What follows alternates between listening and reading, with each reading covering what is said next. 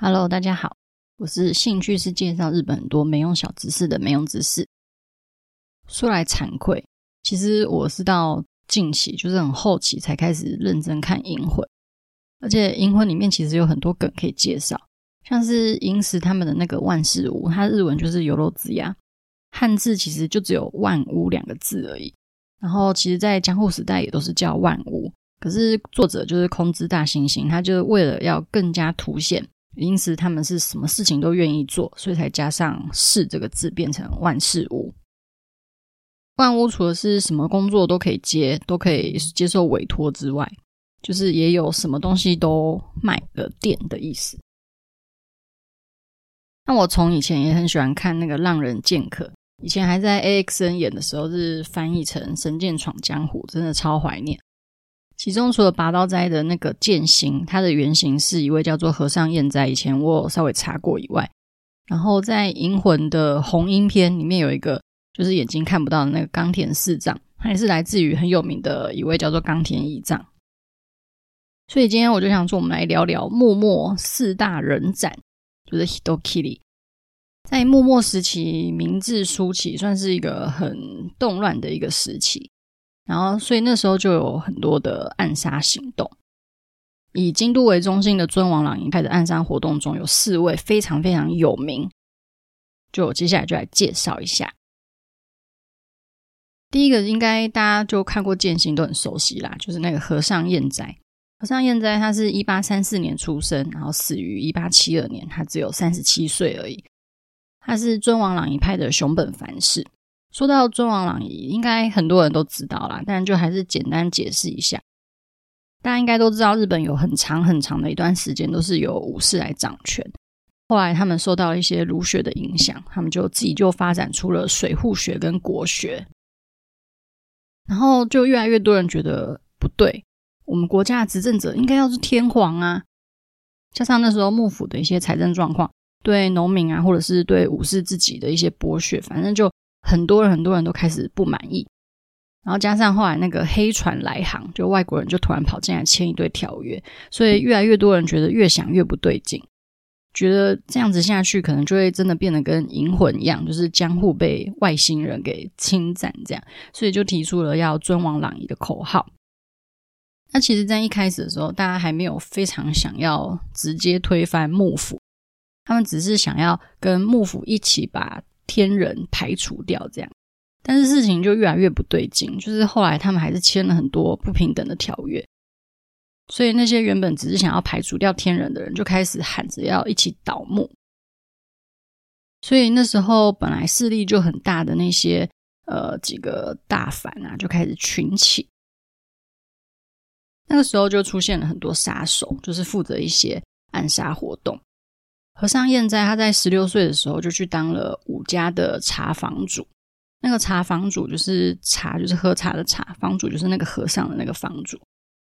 他这个工作其实是就是那些大名他们会负责派一位负责接待一些客人啊，然后端茶出来啊，然后偶尔派他去打杂。然后这个工作因为还要剃头发，所以那个剃头的样子就是很像一个房主，就是和尚的意思嘛，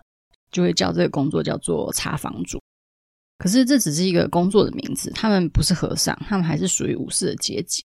反正和尚彦哉那时候呢，他就开始耳濡目染一些儒学啊、兵法，还有一些尊王攘夷的一些流派思想。那加上他的一些兵法的学习知识，还是是来自于一个尊王攘夷思想派的宫部鼎藏教的。那后来熊本凡他要开始尊王攘夷活动的时候，和尚彦哉就跟宫部鼎藏一起被推上当上那个干部。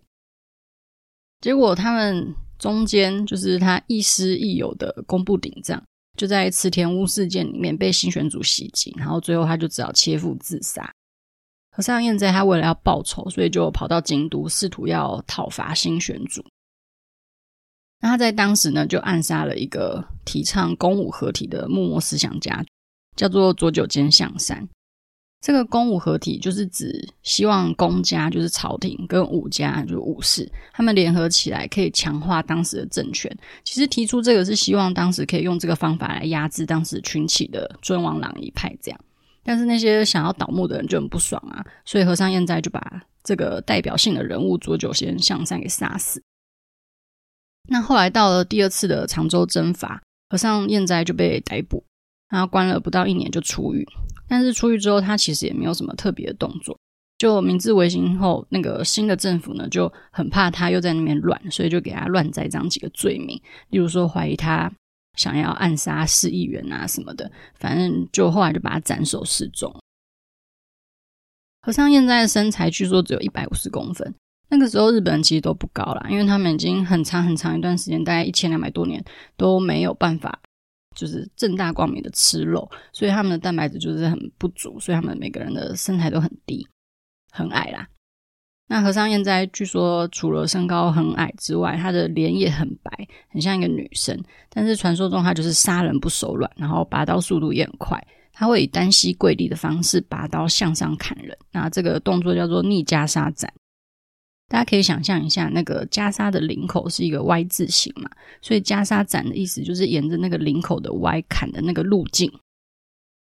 若是左袈裟斩，就是从对方的右肩砍到左腹；那右袈裟斩，就是从对方的左肩砍到右腹；那逆袈裟斩，就是对方的右腹由下往上砍到左肩，这样子。那还有一个在维基百科里面有出现的一个小异化，就是。朗仪志士们，他们有一天就在聚会聊天的时候，就大家就聊得很起劲啊，就是在讨论说要把幕府的一个人杀死，就很像大家酒后会说希望把那个广报的婊子杀死啊，或者是把那个老板给砍了之类这种话。就和尚燕在听完之后，他就先默默的离开，然后在大家还在讨论这个话题的时候，他就把那个刚刚他们说要杀死那个幕府的人的人头就领过来，这样。这时候就觉得他真的是一个非常行动派的人，这么有效率的人，真的很想要聘请他去帮我把一些人给。总之，在《银魂》里面，他就是那个很爱听音乐的和尚万祺。接下来是田中新兵卫，田中新兵卫他不是武士世家出身的，但是据说他小时候就勤练武术，然后也很会用剑。后来他来到江户，就和一些土佐藩的人变成好朋友。那就和等一下我们会讲到冈田乙藏一群人，就是暗杀一堆人。在一八六三年发生了解小路公子暗杀事件，当时他的刀就留在现场，所以田中新兵卫就被因为有那个实质的证据嘛，所以就直接被逮捕。可是他在侦讯的时候，就是完全不说一句话，就一言不发，然后突然呢就趁着空档拿出了小刀切腹，切完腹之后还不够，他马上就是割断自己的颈动脉。所以最后真的也没有，就是实际上去询问到这个，呃，吉小路公子到底是不是这个人杀的。所以他最后就真的完全没有坦白，只是根据当时有目击证人说，田中新兵卫的伤口和他看到的那个杀人的那个伤口是一致的。所以近年来比较认为，就是公资是真的是田中新兵卫杀死的这样子。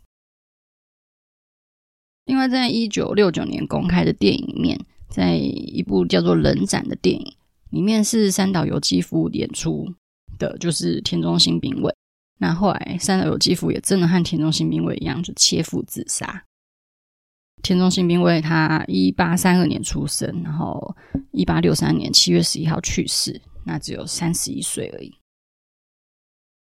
接下来就是冈田乙藏。冈田乙藏虽然在《银魂》里面是一个看起来像一个中中年人这样，但是其实他生于一八三八年，死于一八六五年。他是四大人斩里面最年轻就死去的人，他只有二十七岁。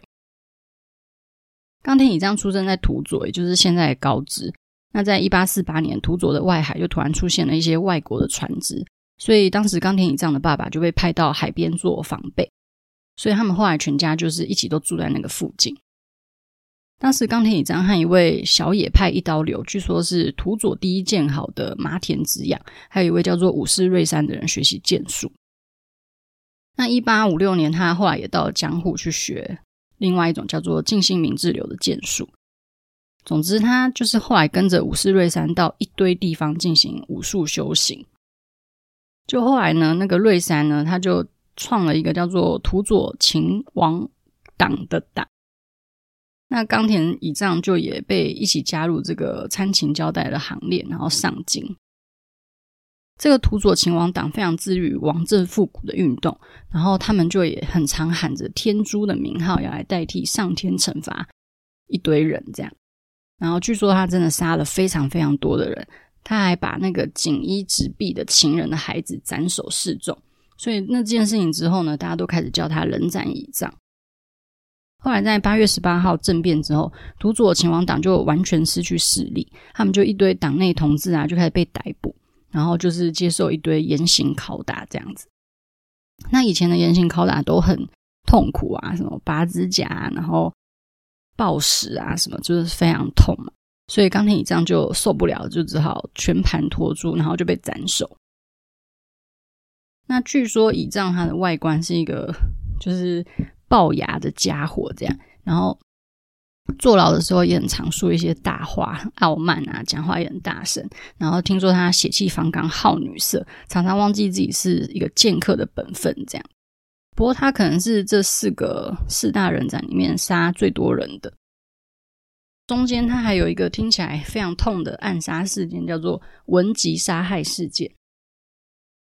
当时就是冈田乙仗还有另外两个人，他们就把一个放高利贷，然后透过这个高利贷非法赚钱的一位叫做岛田的人的左右手，那个左右手叫做文吉，然后他们就把文吉就是绑架，就是从文吉的家里面带到那个京都的三条河原，然后就让他全裸，然后绑在木头上面。那冈田乙仗还有另外那两个人就就在那边觉得，嗯，用刀杀这个人对刀是一种侮辱。所以就用细线把文吉给绞杀。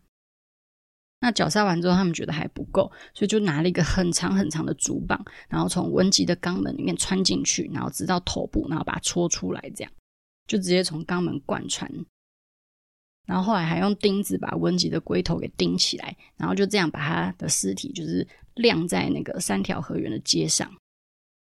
不过，因为这个人就是本来名声就很差，然后就很坏，所以听说他的遗体就也没有人觉得很可怜。还有因为讨厌他，所以朝他的遗体丢石头的人这样子。然后接下来是最后一个，叫做中村半次郎。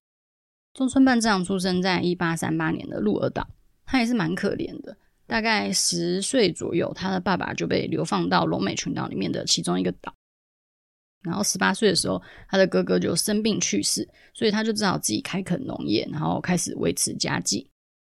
那因缘际会，他就认识了一些朗仪志士。到了一八六二年，他就跟西乡隆盛等人一起到京都，然后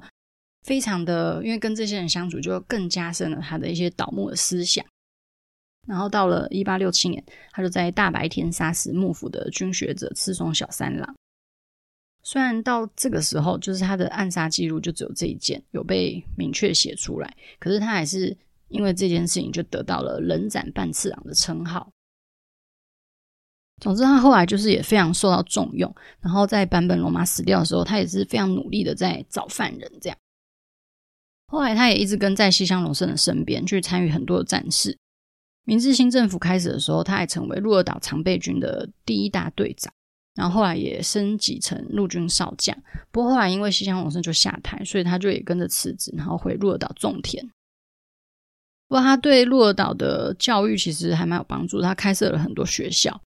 不过就是最后因为那个西南战争开始，所以他又被叫回去帮忙，这样，所以他就那时候西南战争也是打得非常的。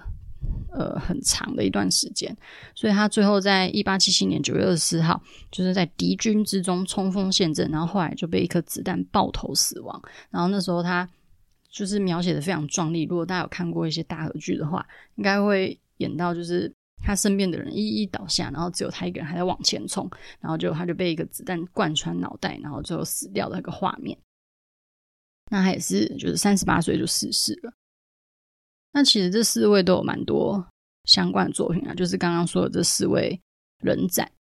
尤其是中村半次郎，他只要在有关西乡隆盛的一些影剧之中，就几乎一定会出现。所以如果大家有兴趣的话，也可以找看他们相关的作品。那如果我觉得不想要看那么生硬的东西的话，就可以看看《银魂》啊。虽然我觉得完全跟史实不太一样，但是。就是可以透过这些银魂里面很有趣的角色去看，哎，曾经有这个人，然后去研究他，也是一件不错的事情。那我们就希望大家喜欢今天这一期啦，我们下次再见喽，拜拜。